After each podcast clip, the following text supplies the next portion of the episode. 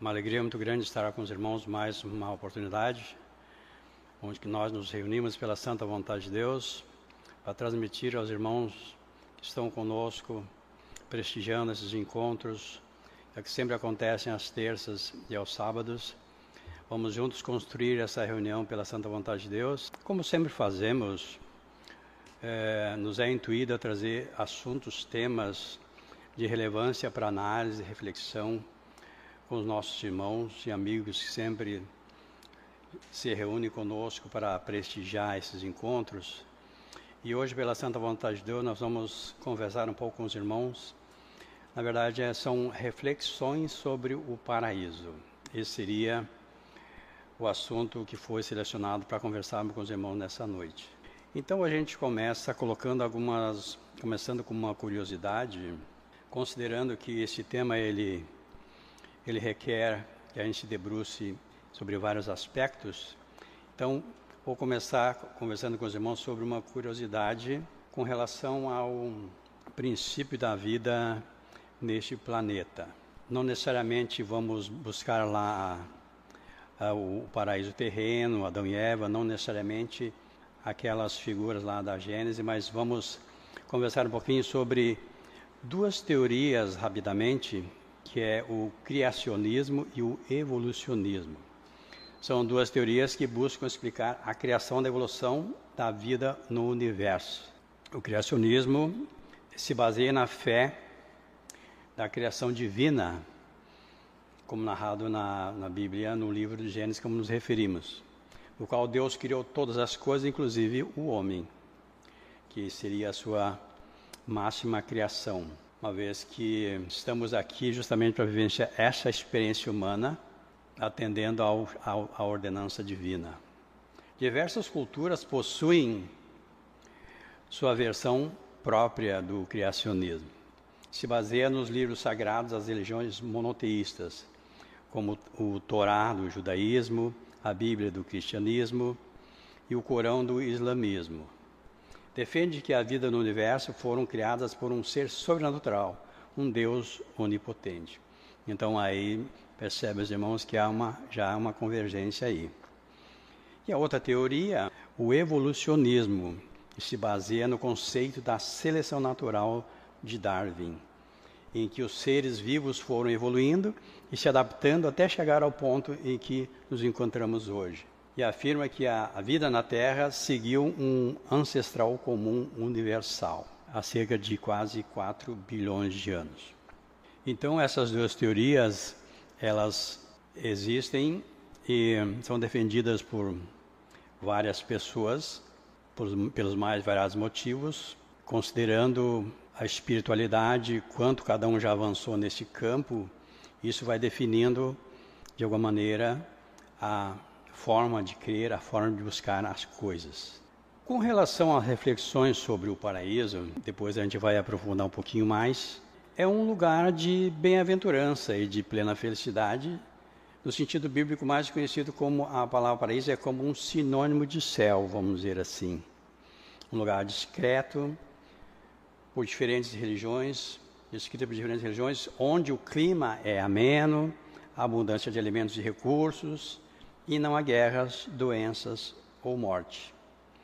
Isso por si só já nos remete à ideia do paraíso como uma coisa positiva, uma coisa muito boa. Então, no Antigo Testamento, a palavra paraíso ela vem do hebraico, dependendo da, da tradução bíblica, a título de informação para os irmãos. Essa palavra foi traduzida como bosque, jardim, mata ou pomar, deriva de uma antiga palavra persa, que na tradução seria um jardim, um cercado.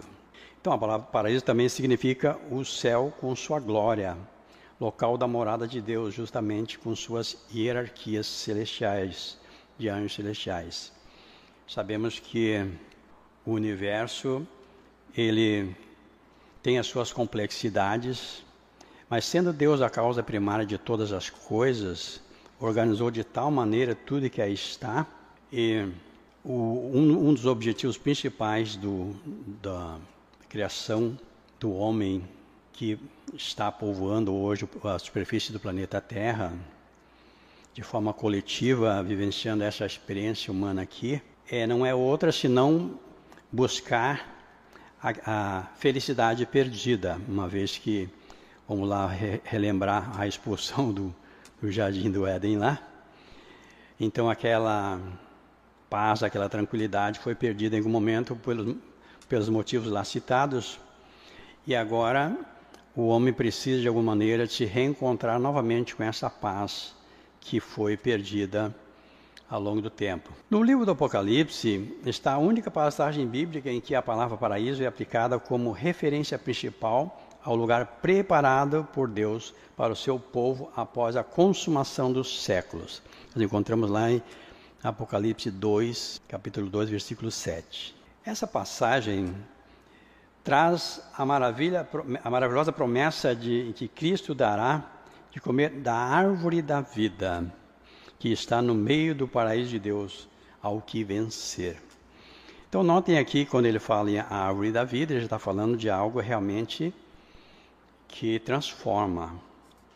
Está falando de um alimento não físico, não material. Está falando aqui de conhecimento, conceitos, sabedoria, processos evolutivos com os quais devemos trabalhar com eles, cada um consigo mesmo, para que consiga uma melhor situação espiritual à medida do, do vivenciamento, da experiência que vai tendo no seu, nas suas inter-relações do dia a dia.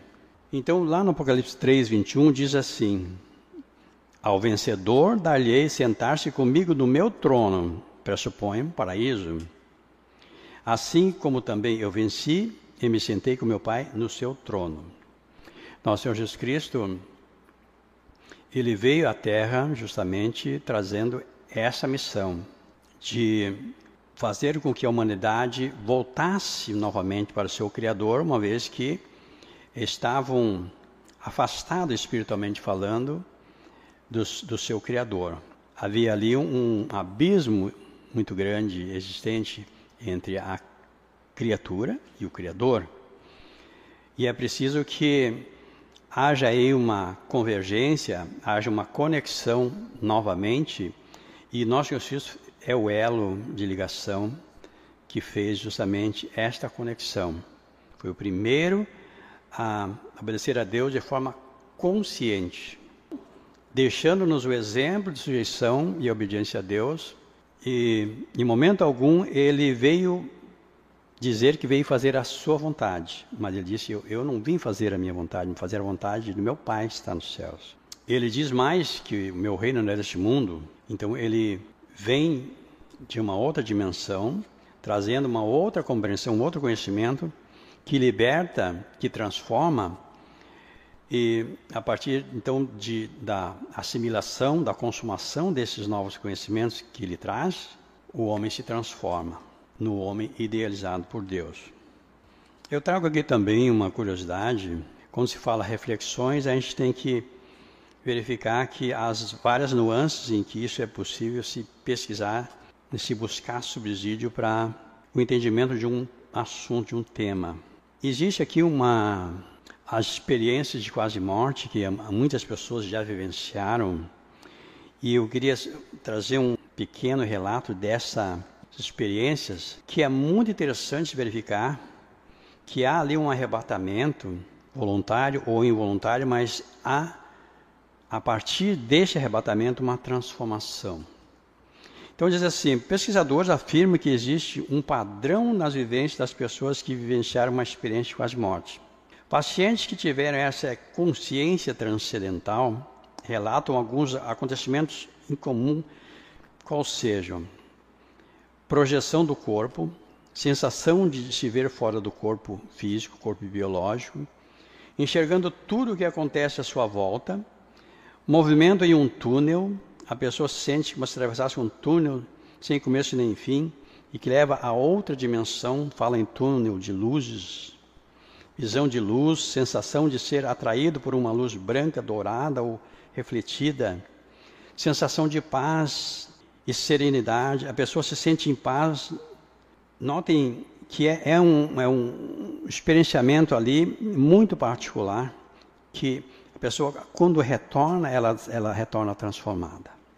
Temos relatos também de pessoas que disseram que têm uma sensação de paz total, sentir a alma como sendo levada, ouvir o canto dos anjos, ver a vida passar diante dos olhos. Aí tem um momento em que a pessoa também faz suas reflexões ali, e até mesmo estar no turno que nos referimos de luz brilhante.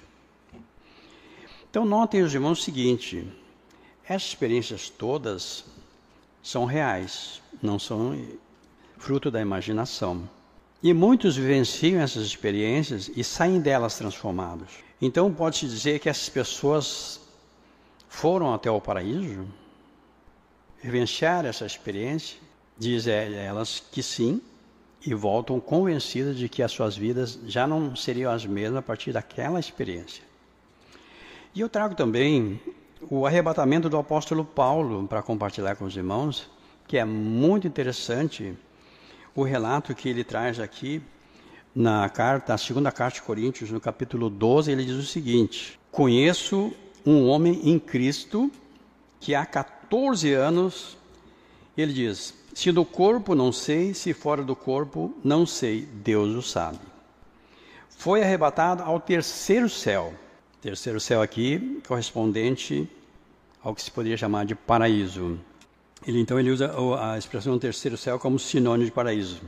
E sei que tal homem, se no corpo, se fora do corpo, não sei, Deus o sabe, foi arrebatado ao paraíso e ouviu palavras inefáveis que ao homem não é lícito falar ou referir.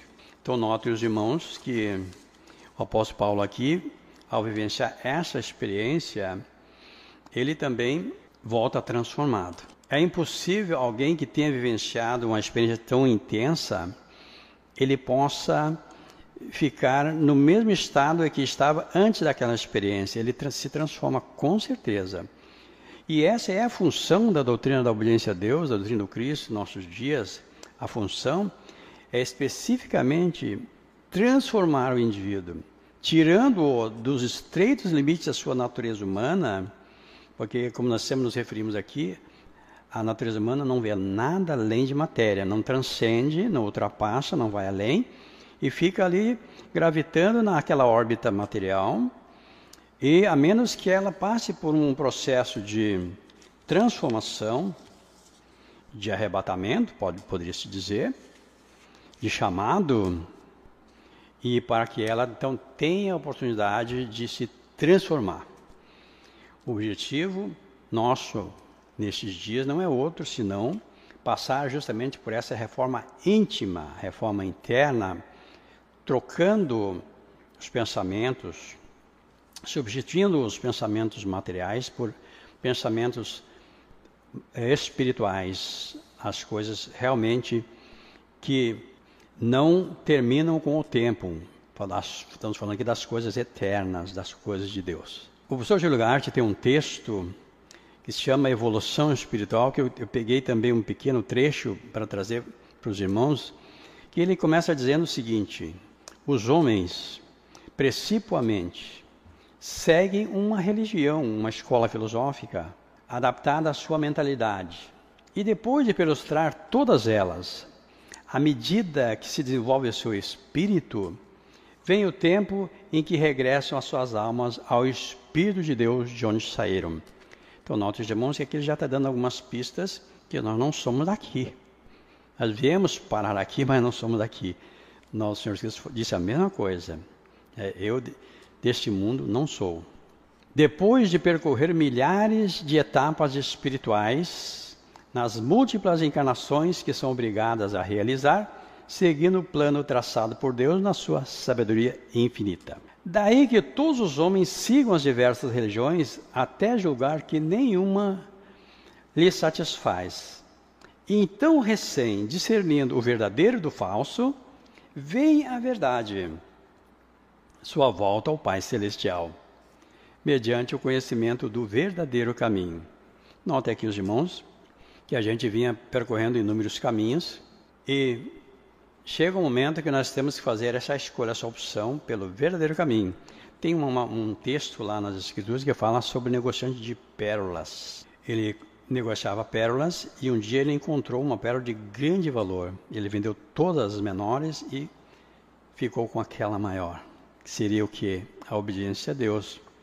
Tudo que se, se fez antes foi, na verdade, são, foram escolas preparatórias que nos aprontando no caminho até chegar o momento da a escolha definitiva, que seria a obediência a Deus, em que temos todas as respostas, o verdadeiro caminho. Diz o professor Jugarte, mas antes, confusos em seus desejos de conhecer aquilo que escapa à sua percepção, afastam-se das seitas religiosas, então, como dizíamos antes, trocam de escola, porque o espírito precisa continuar evoluindo. É, essa é a razão da existência do espírito, que ele precisa evoluir até se fundir ao todo. Nós usamos o exemplo aqui, ele constantemente aqui da aquela gota que vai se fundir no grande oceano.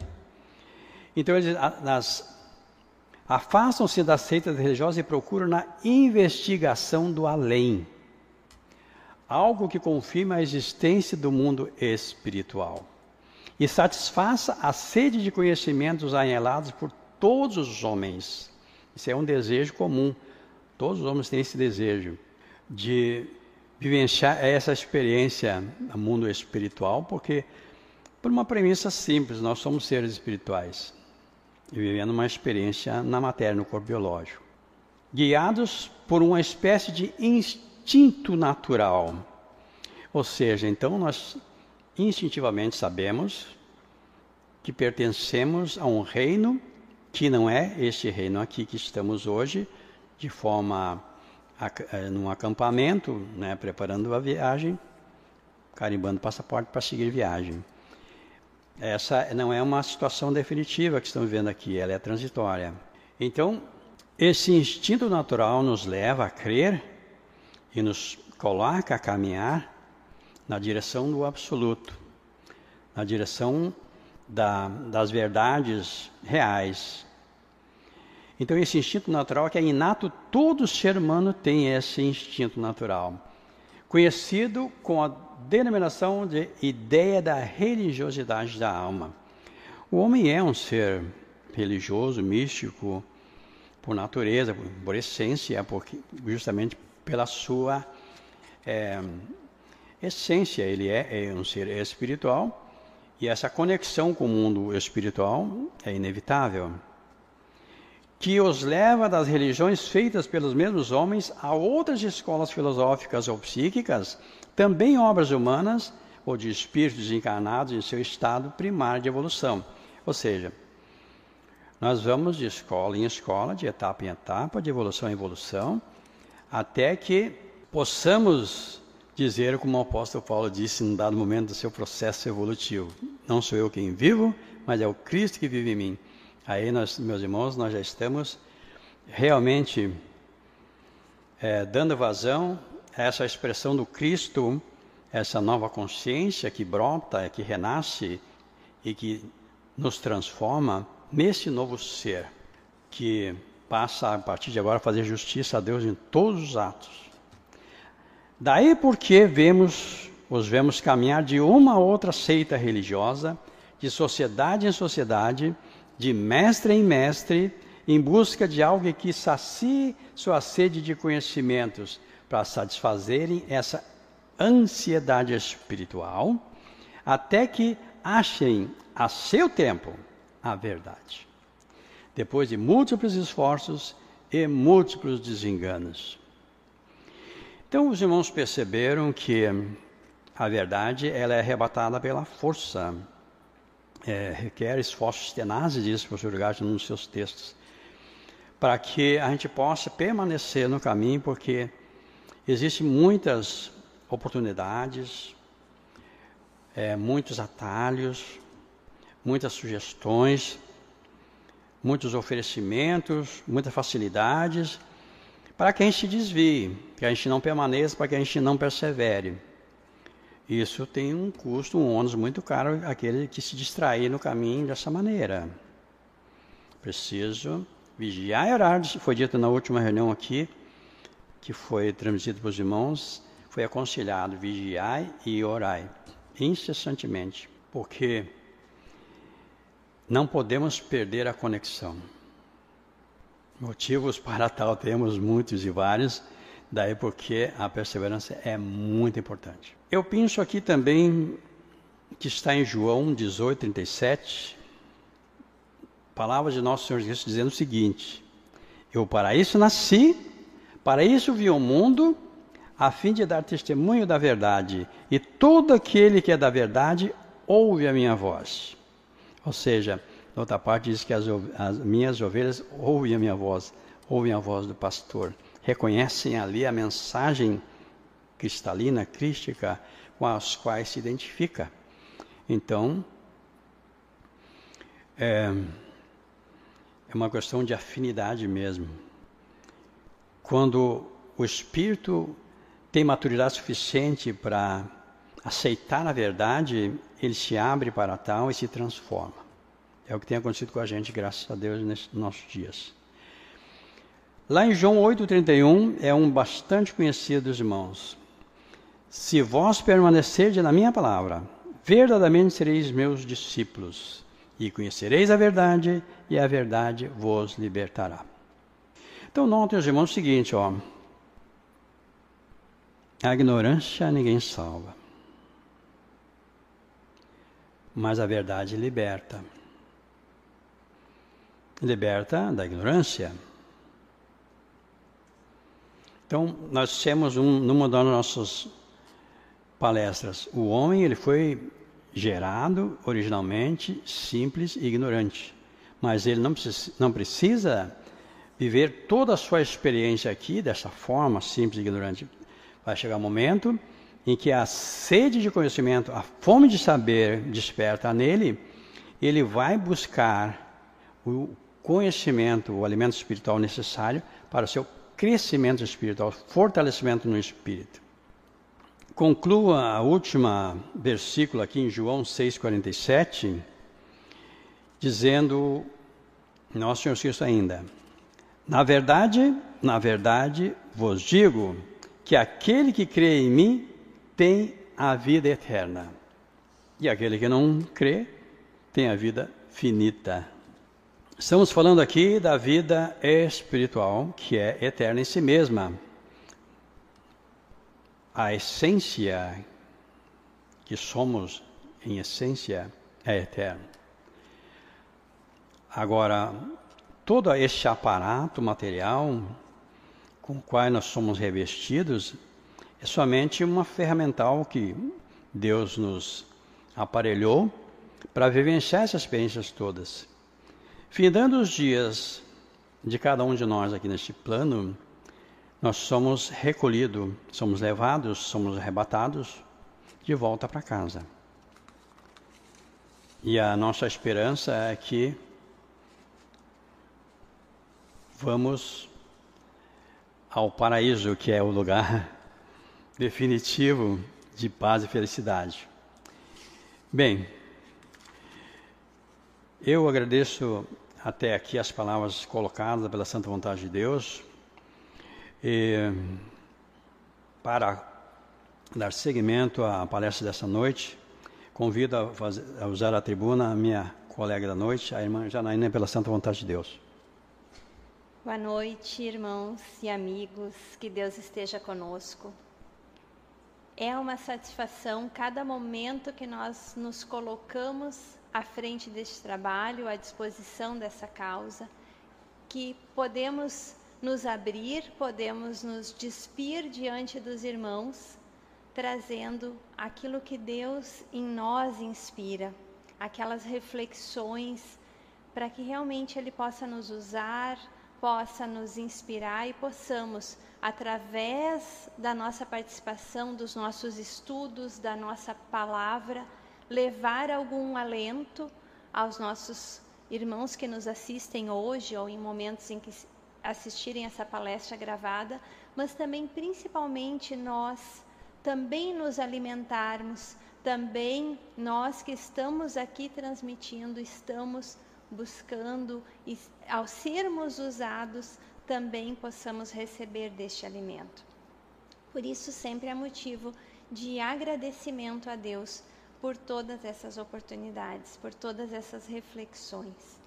Ao falarmos sobre o paraíso, que é um lugar realmente tido, uma situação tida por muitas pessoas como um lugar distante, um lugar longe, um lugar que nos espera depois da morte, um lugar que onde nós estávamos antes de vir para cá e alcançaremos esse lugar, alcançaremos esta condição. E o que nós vínhamos ouvindo através do irmão, nessa colocação que ele faz, o paraíso, um lugar de bem-aventurança e plena felicidade. O sentido bíblico mais conhecido para a palavra paraíso é como um sinônimo do céu, um lugar descrito por diferentes religiões, onde o clima é ameno, há abundância de alimentos e de recursos, não há guerras, doenças ou morte. Esse lugar, esse estado de consciência chamado paraíso, tenhamos consciência nós aqui que não é um lugar onde a gente vai chegar. É como é, é seguidamente falado aqui, que o, o que importa é a forma como nós viajamos e não especificamente o lugar que a gente vai chegar. Nós estamos alcançando esta situação de viver neste paraíso a partir das experiências que temos enquanto estamos aqui neste plano físico. Se nós encararmos tudo o que nós vivemos aqui, todas as situações, com revolta, com tristeza, com angústia, com irritação por aquelas coisas que nos são colocadas, nós vamos estar vivendo onde? No inferno. Agora, se nestas mesmas situações nós tivermos a grandeza, a capacidade de transcender aquelas situações aparentes difíceis, nos harmonizar com essa vontade plena de Deus, encontrar ali nessas vivências que estamos passando este céu, encontrar ali este paraíso, nós vamos viver sim o paraíso ainda estando aqui. Não precisamos esperar desencarnar, largar dessa carcaça para então alcançar este lugar tão maravilhoso. Nós precisamos encontrar este essa situação, esse estado de consciência, esse estado de elevação, este paraíso estando aqui. Ainda nas reflexões trazidas pelo professor Júlio Garte, fundador dessa nossa escola, a gente sempre gosta de trazer isso, né? Quem é Júlio Garte foi o fundador, restaurador da doutrina nos nossos tempos. No livro Vida e Legado, que também tem no nosso site sft.org.br, tem o tema Mais de uma centena de curas extraordinárias. A fé volta a fazer milagre e um outro subtítulo, O Homem Moderno. E ali ele traz algumas reflexões que também nos fazem pensar sobre este céu, sobre este inferno, este paraíso, que eu gostaria de compartilhar algumas linhas com os irmãos. O homem moderno é incorrigivelmente cético. As concepções materialistas dominam o mundo e têm sido inúteis aos chamamentos dos orientadores de todas as seitas religiosas para o seu regresso à obediência à lei divina. Ver para crer é a frase que lhe serve de escudo à incredulidade e não foram encontrados ainda argumentos capazes de destruir este monumento de descrença que ela traduz. Culpados, seria inútil procurá-los. Aos que dizem, mais adiante um pouquinho, não vou ler todo o tema, tá? aos que dizem crer em Deus. Mas essa afirmação é mais um elo tradicionalista que os liga ao passado que a expressão de aspirações ou convicções íntimas nascidas de coisas presentes. Hoje não se ama a Deus, simplesmente teme-se o castigo ameaçadoramente prometido a cada instante. Muitas pessoas se dizem crer em Deus, muitos de nós nos dizemos crer em Deus e buscamos esse Deus, mas não é por buscar esta elevação, essa transcendência. Ainda estamos, muitas vezes, temendo o castigo. Não é mais o amor que conduz as almas para o céu ou para o paraíso, então, mas o temor do inferno e de suas penas. Deus, para os contemporâneos, deixou de ser o supremo bem, o amor eterno, a harmonia absoluta, para transformar-se numa espécie de autoridade prepotente e sem entranhas, que todos temem, mas que não se pode amar. Imaginem isso. Nós falamos tanto que Deus é amor, nós acreditamos que Deus é amor. Se nós pensarmos em buscar Deus por temer o inferno, isso toda essa ideia, toda essa verdade sobre o amor de Deus vai por terra é apresentado aos homens como fonte de todo bem e de todo amor. No entanto, afirma-se que imaginou um lugar de martírios indescritíveis, onde os pecadores sofrerão eternamente o castigo de suas faltas humaníssimas. É a fonte de todo bem, jorrando o mal absoluto e sem remédio, num contraste chocante e absurdo. Existe esse lugar de tormento? O contrário, então, do céu e do paraíso? O lugar, a situação, o estado de consciência existe. Nós passamos por este lugar, estivemos lá entramos nesse lugar em muitos momentos? Claro que sim toda vez que nós baixamos do nosso nível de elevação, de harmonização com essa vontade suprema, com esse amor supremo, nós vamos descer para este lugar então de dor, de sofrimento, de angústia. Nós nos harmonizamos nessa faixa.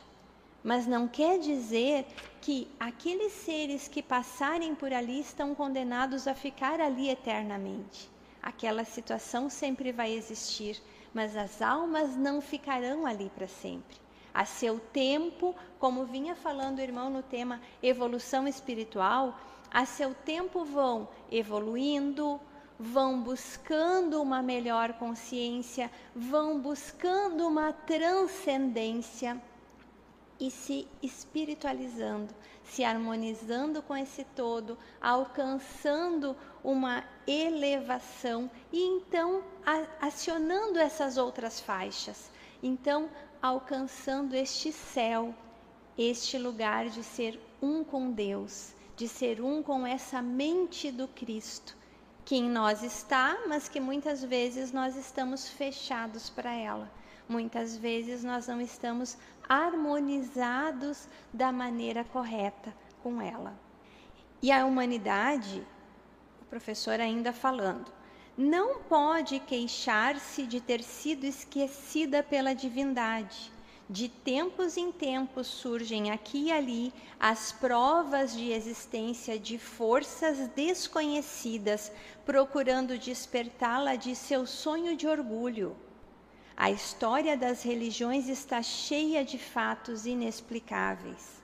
Não que eles o sejam realmente, mas porque a vaidade não permite ao homem a crença em coisas que se não possam adaptar às leis mecânicas, ainda ingênuas, em que pese a grandiosidade da civilização de seu tempo. E o ceticismo continua produzindo seus frutos.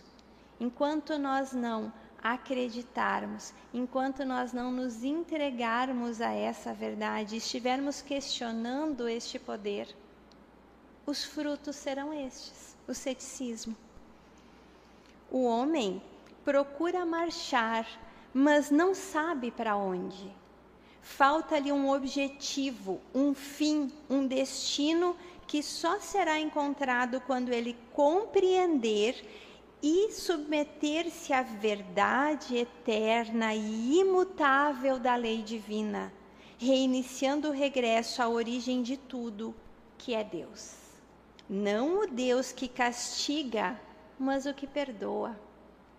Vou repetir porque isso é grandioso.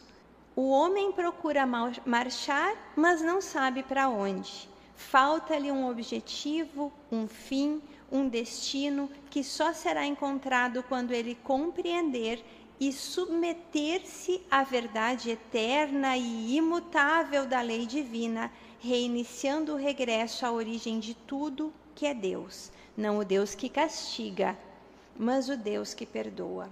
Não o que reserva torturas eternas aos que cometem faltas que poderiam ser imputadas à fragilidade humana mais que a sua maldade, mas ao Pai eterno que guarda um lugar no seio amantíssimo para cada um de seus filhos, não o que reserva torturas eternas. Se nós pensarmos em aquele pecador, aquele ser que se desviou, aquele que não se encontrou ainda nesta lei, nesta verdade, está fadado a ficar eternamente neste lugar triste, neste lugar sombrio, neste lugar de amargura. Onde estaria a justiça de Deus? Onde estaria o amor de Deus? Essas questões que a gente traz, esses questionamentos, para nós refletirmos juntos sobre isso, se estaria correto essa abrangência deste amor, é possível nós concebermos essa situação? Não o que reserva torturas eternas aos que cometem faltas que poderiam ser imputadas à fragilidade humana mais que à sua maldade, mas ao Pai eterno que guarda um lugar no seio amantíssimo para cada um dos seus filhos. Esse é o amor de Deus foi isso que nós recebemos. É desse amor que nós falamos todos os nossos encontros aqui, quer seja por um caminho, quer seja por outro caminho. Todos os temas remetem a este lugar, a este céu, a este paraíso, que nada mais é do que estar debaixo desta graça. Estamos o tempo todo mas muitas vezes não nos sentimos. Muitas vezes não percebemos todo o amparo que recebemos constantemente.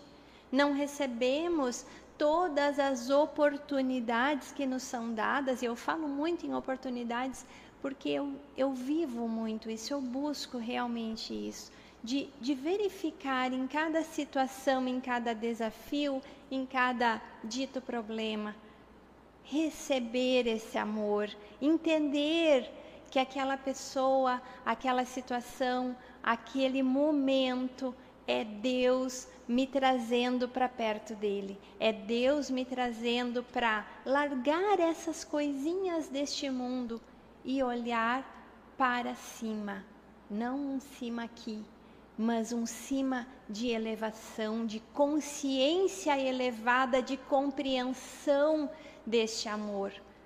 Imaginem quando todos nós conseguirmos compreender isso, quando todos nós estivermos com esse sentimento, porque a gente tem fagulhas, tem momentos que sentimos, tem momentos em que parece que expandimos a nossa consciência, a nossa energia e sentimos realmente dessa harmonização. Ainda não é pleno, claro que não ainda não estamos o tempo todo percebendo este amor de Deus ao nosso redor, em tudo que vemos é o amor de Deus. Mas esses momentos, essas fagulhas em que alcançamos e que conseguimos, é um sentimento indescritível.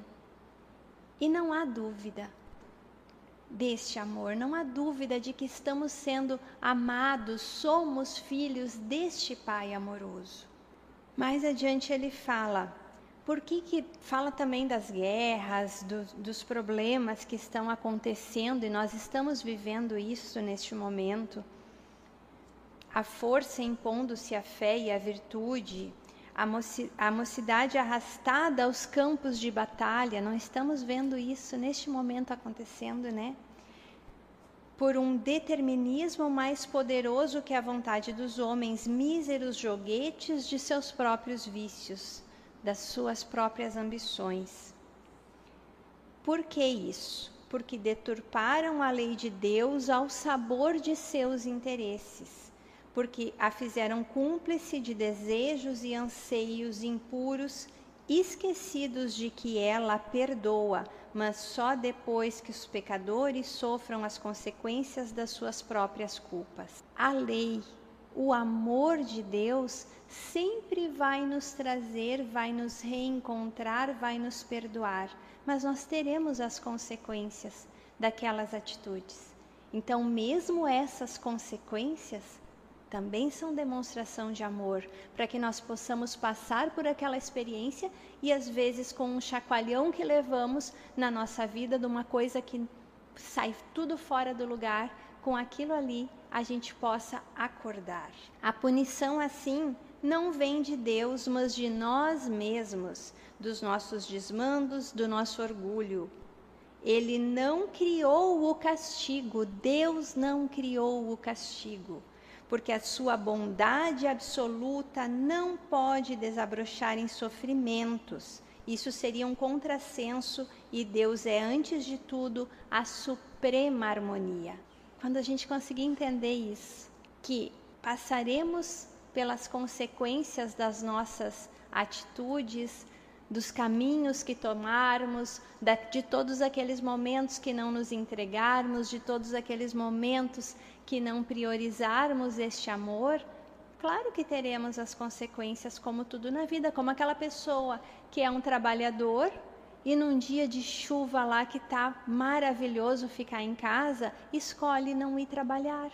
Ficou em casa porque estava muito bom e trabalhar não era tão bom assim. Legal? É possível? É possível é o caminho adequado, bom, ele vai descobrir isso lá no final do mês, quando receber o seu pagamento. Pode ficar em casa? Pode. Mas também não é justo que ele receba o seu salário cheio porque ele não trabalhou o mês cheio. Usando estes argumentos, às vezes fica mais fácil da gente compreender. E ainda temos um, um parágrafo mais adiante que também falamos seguidamente aqui, porque resume isso que estávamos comentando a lei de Deus, que é amor, então, né? Então, o amor de Deus, a lei de Deus, é simples como a água que jorra da montanha e não se presta a interpretações contraditórias. Basta um pouco de boa vontade para que o homem compreenda a verdade eterna encerrada nos ensinamentos cristãos toda a lei que nosso Senhor Jesus Cristo veio nos trazer, que foi o primeiro que nos ensinou essa obediência, nos mostrou o caminho, toda essa lei fala do amor de Deus, toda essa lei fala da sujeição que devemos ter, do quanto é benéfico e maravilhoso quando nós nos harmonizamos com ela. E por que vamos alcançar este paraíso com ela? É o lugar esperado, é o lugar maravilhoso, um lugar de bem-aventurança, de plena felicidade, sinônimo de céu. Queremos alcançar este céu, buscamos isso, então procuremos nos harmonizar cada dia mais com essa vontade. Esqueçamos os problemas, esqueçamos as dificuldades. Busquemos nos harmonizar, busquemos entender, conhecer essa verdade para que possamos viver este paraíso ainda aqui. Este paraíso é possível vivenciar todos os dias. talvez não o tempo todo, mas em muitos momentos em que estamos conscientes, em que estamos vigilantes, foi falado ainda numa das últimas reuniões, vigiai e orai. Duas palavrinhas bem pequenas, mas que trazem uma grandiosidade consigo. Se nós estivermos realmente harmonizados, vigilantes, cuidando desses pensamentos que nos vêm, cuidando destes pensamentos que tentam nos derrotar, que tentam nos tirar desta linha, desta tranquilidade. Vem o pensamento. Acho que, se não me falha a memória, foi o irmão José ainda que falou: não podemos evitar que ele chegue até a nossa mente. Mas se estivermos realmente atentos, vigilantes, ao percebermos o pensamento, já vamos afastá-lo, trocando por um pensamento divino, trocando-o por uma oração, vigiai e orai. Senhor, passou esse pensamento, mas que não faça morada. Afaste essa energia, afaste isso que não me convém, porque não é a verdade. Busquemos a verdade, e a verdade é Deus e Deus é amor. Agradeço a Deus por essas considerações, agradeço por tudo que Deus nos inspirou, nos fez estudar e buscar para poder compartilhar com os irmãos. E agradeço principalmente a presença dos irmãos conosco, nos prestigiando e acompanhando conosco.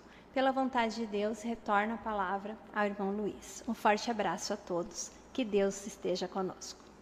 Graças a Deus pelas mensagens trazidas e colocadas na certeza de que é, esses encontros servem muito bem para isso, para nos fortalecendo espiritualmente nas compreensões das, das realidades.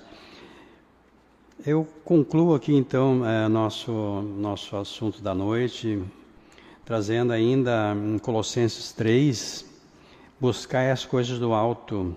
Portanto, se já ressuscitastes com Cristo, buscai as coisas que são de cima, onde Cristo está assentado à destra de Deus. Pensai nas coisas que são de cima e não nas aqui da terra. Revesti-vos, pois, como eleitos de Deus, santos e amados, de entranhas de misericórdia, de benignidade, humildade, mansidão e longanimidade.